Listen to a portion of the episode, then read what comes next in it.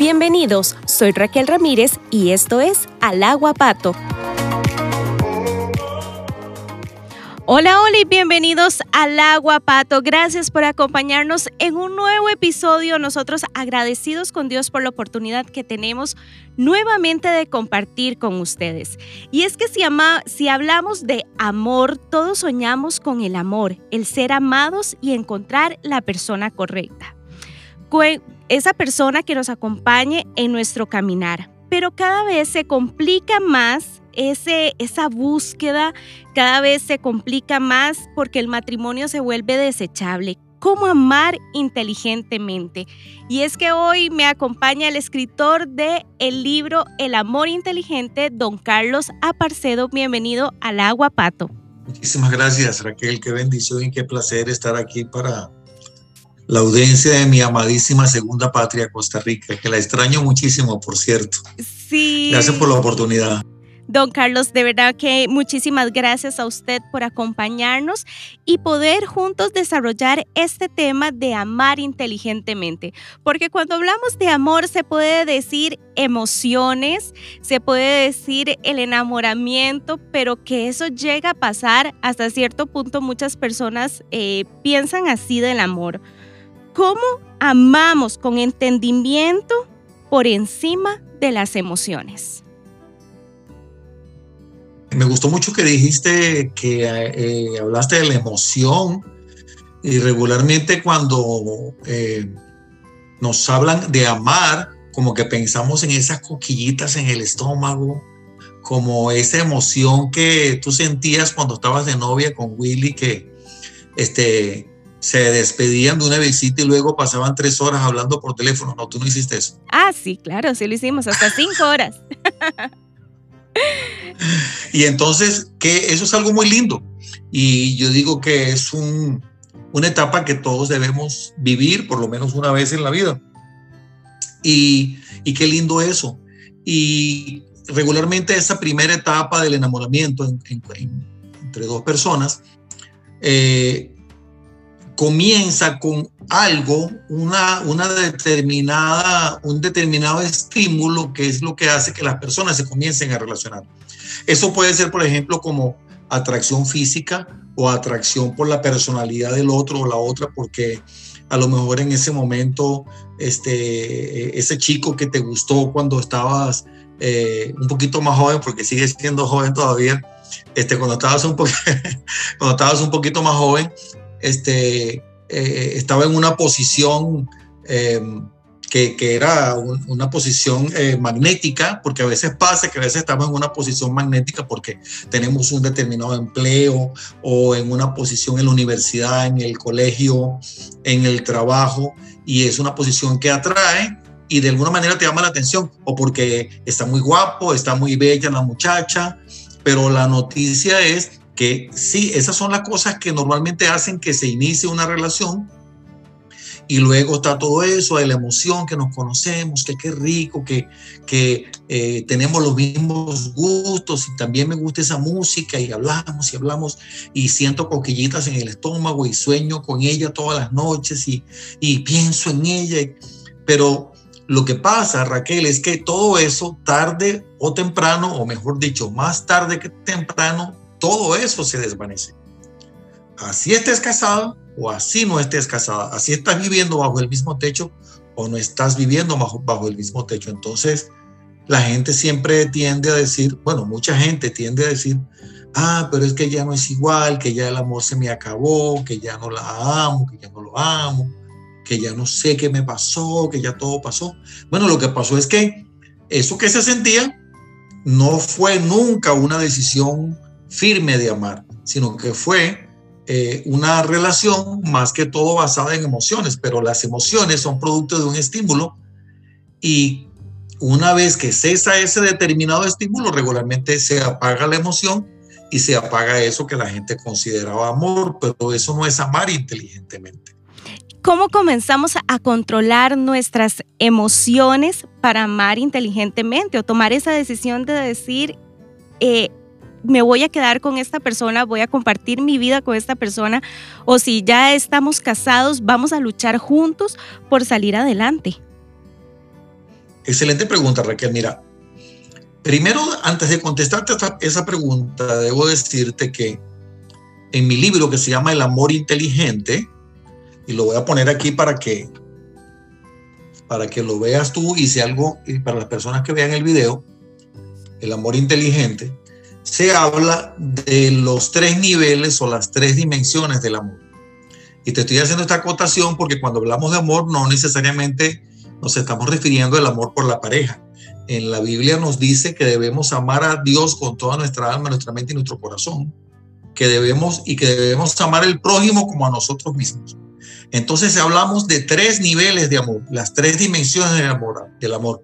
Amar a Dios, amarnos a nosotros mismos y amar el prójimo como a nosotros mismos. Te repito, tres dimensiones. Entonces, tú me estás hablando del amor de pareja, ok, vamos a hablar del amor de pareja. Si nos da tiempo, hablamos de las otras dos dimensiones, o si no lo dejamos para tal vez otro programa, ¿verdad? claro que sí. Así, así dejamos un poco de emoción allí, eh, de expectativa para la próxima.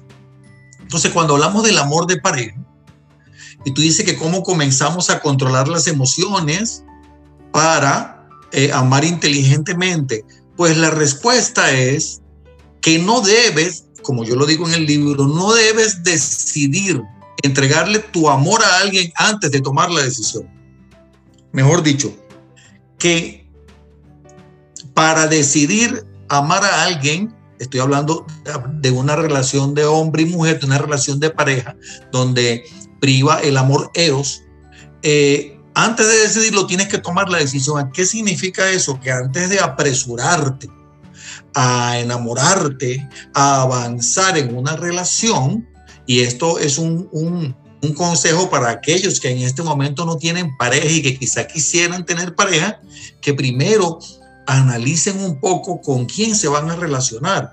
Hay muchas cosas que debes tomar en cuenta, como la cultura de esa persona, los gustos, la preferencia, la, educación que tiene esa persona.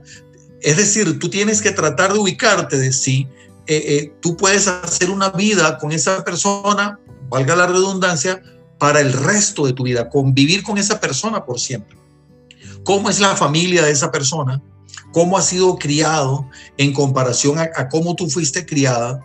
Eh, también, por ejemplo, cómo es la relación de esa persona con sus padres, con sus hermanos, con sus amigos, cómo es su carácter, cómo es su, nivel de responsabilidad, de disciplina, cuáles son sus sueños, sus aspiraciones, porque sabes qué cosa es difícil, Raquel.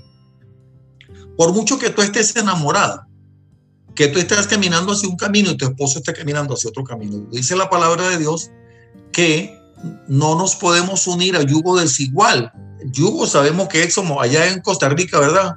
Que hay las, las yuntas de bueyes.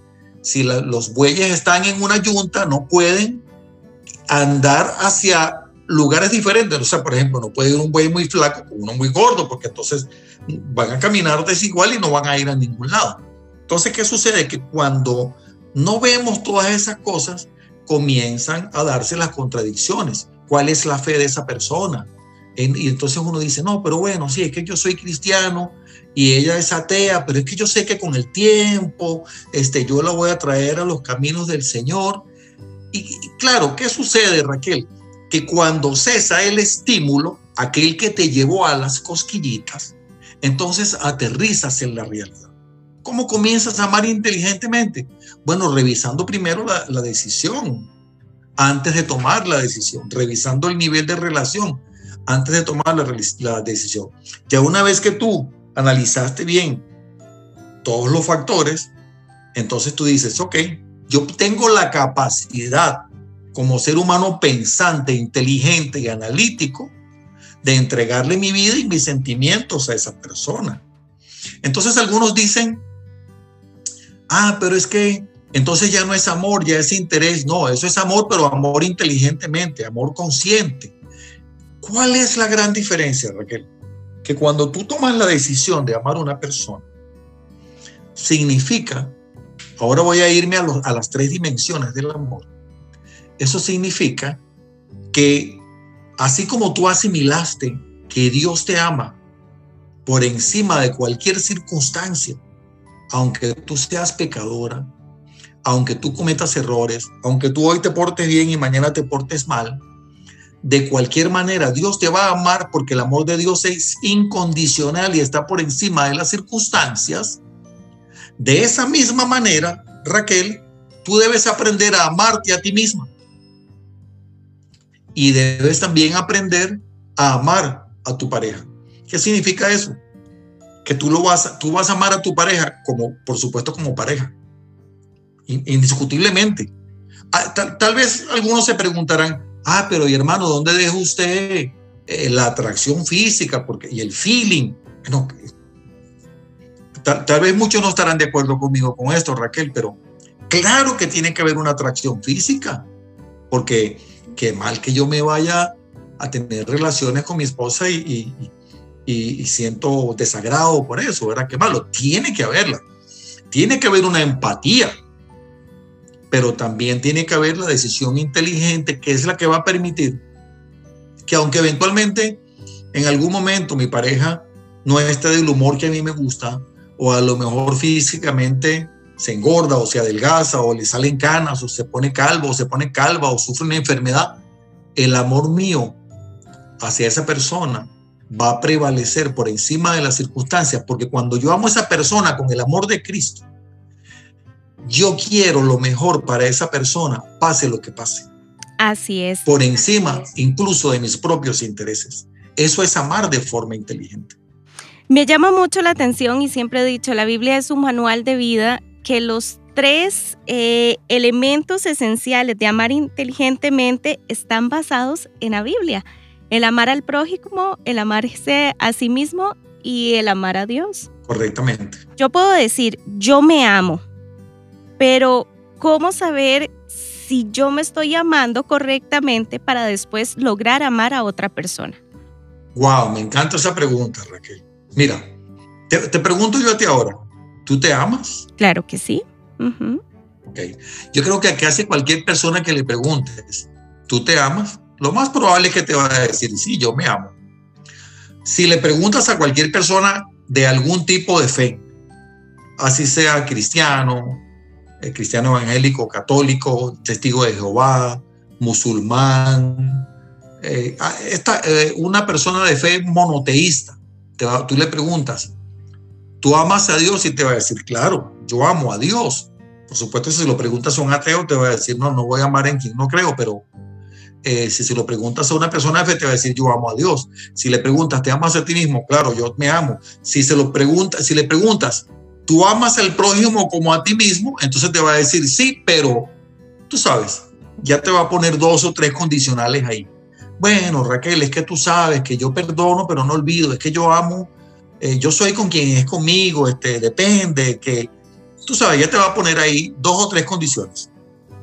Pero en cuanto a amarte a ti misma, eh, ¿cómo tú sabes que te estás amando a ti misma? Tendrías que hacerte unas preguntas. Yo te, yo te diría, bueno, Raquel, sabes que tu, tu cuerpo es templo y morada del Espíritu Santo. ¿Estás cuidando tu templo? ¿Estás, ¿Te estás alimentando bien? estás eh, cuidando lo que comes porque sabes que eres lo que comes. Ah, pero es que sí, pero es que a mí me gusta mucho comer dulces. Ah, pero sabes que no puedes comer tanto azúcar porque eso puede ser dañino para tu organismo. En algún momento tu cuerpo te va a pasar la factura. No puedes comer tantas grasas de cierto tipo. Este, no deberías estar tomando licor ni fumando porque eso es dañino para tu cuerpo. Te estás amando. Te estás trasnochando o estás durmiendo las horas que debes dormir. ¿Cómo te estás relacionando? Porque la manera como te relacionas con otras personas también determina si te estás amando a ti misma o no. ¿Estás permitiendo que otras personas te maltraten? ¿Que te exploten injustamente? ¿Estás eh, eh, cuidando lo que piensas, lo que ves? Porque sabes, la Biblia dice, sobre toda cosa guardada, guarda tu corazón porque de él mana la vida. Entonces, si tú no estás guardando tu corazón, si tú no estás guardando tus pensamientos, entonces tú no, probablemente no te estás amando correctamente. ¿Por qué? Porque la palabra te dice, Romanos 12, 2, dice que debemos renovar nuestro entendimiento para que podamos comprobar cuál sea la buena voluntad de Dios agradable y perfecta. También lo dice en Efesios, renovados en el espíritu de vuestra mente. Entonces, aquellos pensamientos que están contaminando nuestro corazón, nosotros tenemos que tratar de sustituirlos. Cuando tú eres una persona, Raquel, que estás guardando raíces de amargura en tu corazón, porque alguien te hizo algo y tú no puedes perdonar y tal vez te hablan de eso y, y te pone mal, este, eh, sientes eh, repudio hacia alguien, tú no estás practicando el mandato de amarte a ti misma porque tú eres la que te estás atando. Si tú no puedes controlar tu ira, tú no te estás amando a ti misma. Eh, si, si tú no te estás relacionando correctamente con las personas, no te estás amando a ti misma. Si tú no estás teniendo una relación con Dios correctamente, no te estás amando a ti misma como te debes amar. Mira tantas cosas que te dije y pudiera, no voy a decir que pudiera escribir un libro porque ya lo escribí. sí, pudiera mencionar muchísimas más. Y es que el amarnos eh, es fundamental. Yo creo que eh, ahí radica el amar correctamente. Si nosotros nos amamos a nosotros mismos, nos respetamos, conocemos cuáles son nuestros límites, qué permitiríamos y qué no, estamos dispuestos a amar a otra persona. Y no solo el amor de pareja, sino el amor hacia nuestros hijos, el amor hacia nuestros amigos, hacia las personas que están a nuestro lado, don Carlos. Así es, Raquel, correctamente. Luego, hablando en otra dimensión, pero también relacionándolo con las tres dimensiones, Raquel, quiero decirte algo muy importante que toda nuestra audiencia debe eh, tener presente y es que yo, te pregunto, Raquel, ¿te gusta cuando tu esposo te dice te amo? Claro, me encanta. Yo soy una chineada, entonces me encanta. Eres una chineada y, y, tú lo, se lo dices a él también. Mucho. Qué lindo eso. A mí también me gusta que me digan te amo y también me gusta decirlo. Y es bonito escucharlo. Pero ¿sabes la noticia? No solamente hay que parecer, no solamente hay que serlo, también hay que parecerlo. Eso es un dicho mío, ¿verdad? Yo lo, di, yo lo digo cuando hablamos de ser cristiano, que para ser cristiano no solamente hay que serlo, sino que también hay que parecerlo. Entonces, para, para tú ser una mujer que amas a tu esposo, no solamente hay que serlo, también hay que parecerlo. ¿A qué me estoy refiriendo? Que el amor, qué bonito expresarlo con palabras, pero más importante es expresarlo en acciones. El amor a Dios se expresa en acciones. Bellísimo cuando tú vas a la iglesia y comienzas a adorar. Bueno, yo sé que Willy, tu esposo es un tremendo adorador, lo admiro mucho, de paso un adorador en espíritu y en verdad. Y qué lindo era cuando la gente está ahí adorando y, y, a lo mejor se pone de rodillas y levanta las manos. Pero ¿cómo es cuando sale de la iglesia? ¿Cómo es cuando sale de ese entorno? ¿Está diciéndole a Dios te amo también en su vida diaria? ¿En su quehacer diario? ¿Está practicando la misericordia? ¿Está haciendo un reflejo del amor de Dios en él o en ella? El amor a sí mismo también se expresa en acciones amatorias y, hablando del amor de pareja, el amor de pareja se expresa, Raquel, en acciones amatorias. Porque qué lindo que tu esposo te diga te amo.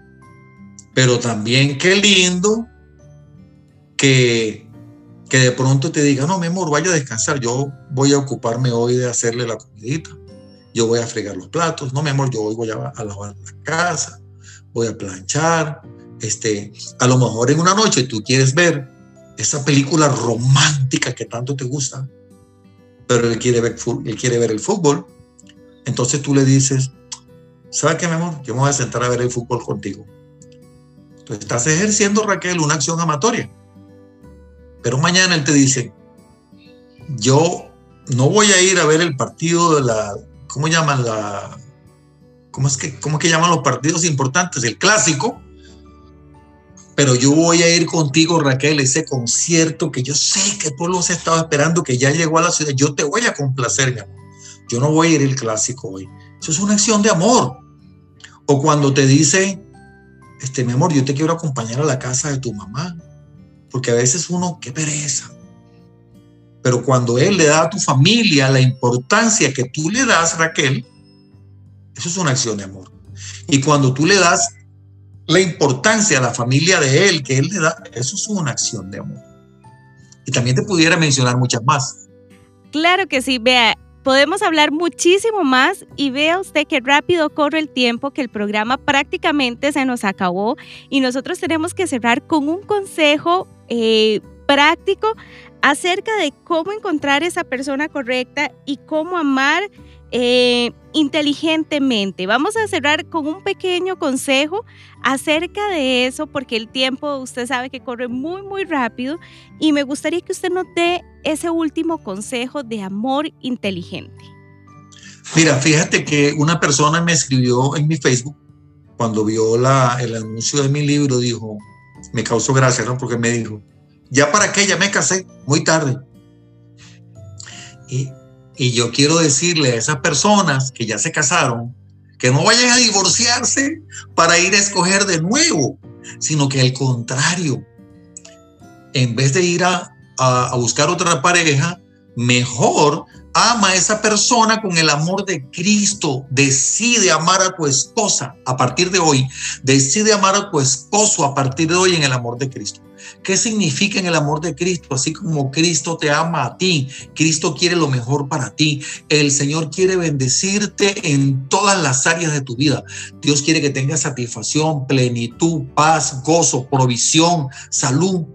Y Raquel, cuando tú quieres lo mejor, de lo mejor en todas las áreas para tu pareja, así no se lo merezca, pero como tú lo amas en el amor de Cristo, aunque no se lo merezca, tú vas a amar a esa persona ya desde una óptica diferente. Vas a comenzar a hacer de testimonio.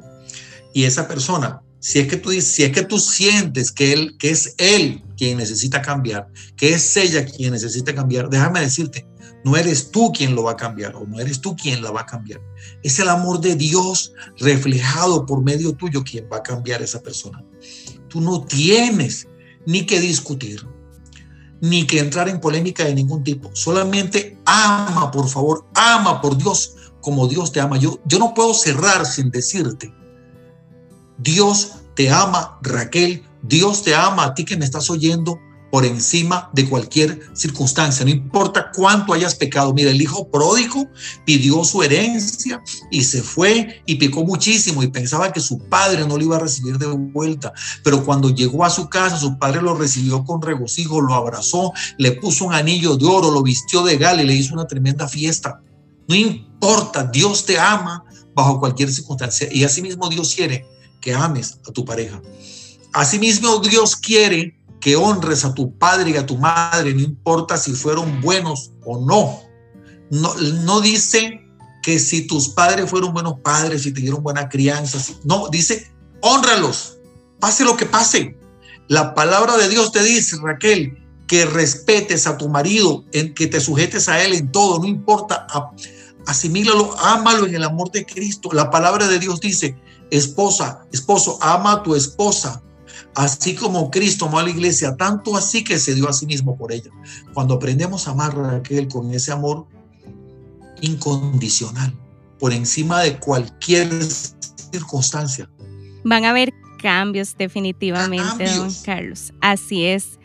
Don Carlos, cuéntenos. Yo creo que vamos a tener que hacer muy pronto un segundo programa acerca porque nos quedaron muchos puntos que no pudimos ni siquiera tratar. Pero me gustaría, don Carlos, eh, su libro lo pueden encontrar y ha sido un éxito en Amazon. Entonces vamos a compartir en nuestra página también de Alaguapato el link donde pueden encontrar su libro. Sí, Raquel, muchas gracias. Se puede encontrar en Amazon eh, estoy seguro de que se puede obtener en Costa Rica en formato digital, en forma de ebook. No, no estoy 100% seguro de que se pueda adquirir en Amazon en Costa Rica en, formato papel físico, pero muy pronto lo vamos a tener allá en, físico en la iglesia Casa de Alabanza en Bello Horizonte de para que si no lo pueden comprar por Amazon o a algunas personas no les gusta comprar por internet, pueden ir allá a Casa de Alabanza en Bello Horizonte de Escazú y allí lo van a poder adquirir. De verdad que muchísimas gracias, don Carlos, por compartir con nosotros en este espacio de Alagua Pato.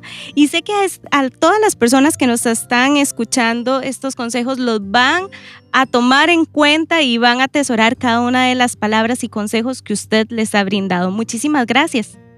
Gracias a ti, Raquel. Bendiciones a ti y bendiciones a toda la audiencia. Gracias y gracias a ustedes por escuchar al agua pato. Nos escuchamos el próximo lunes si así Dios lo permite.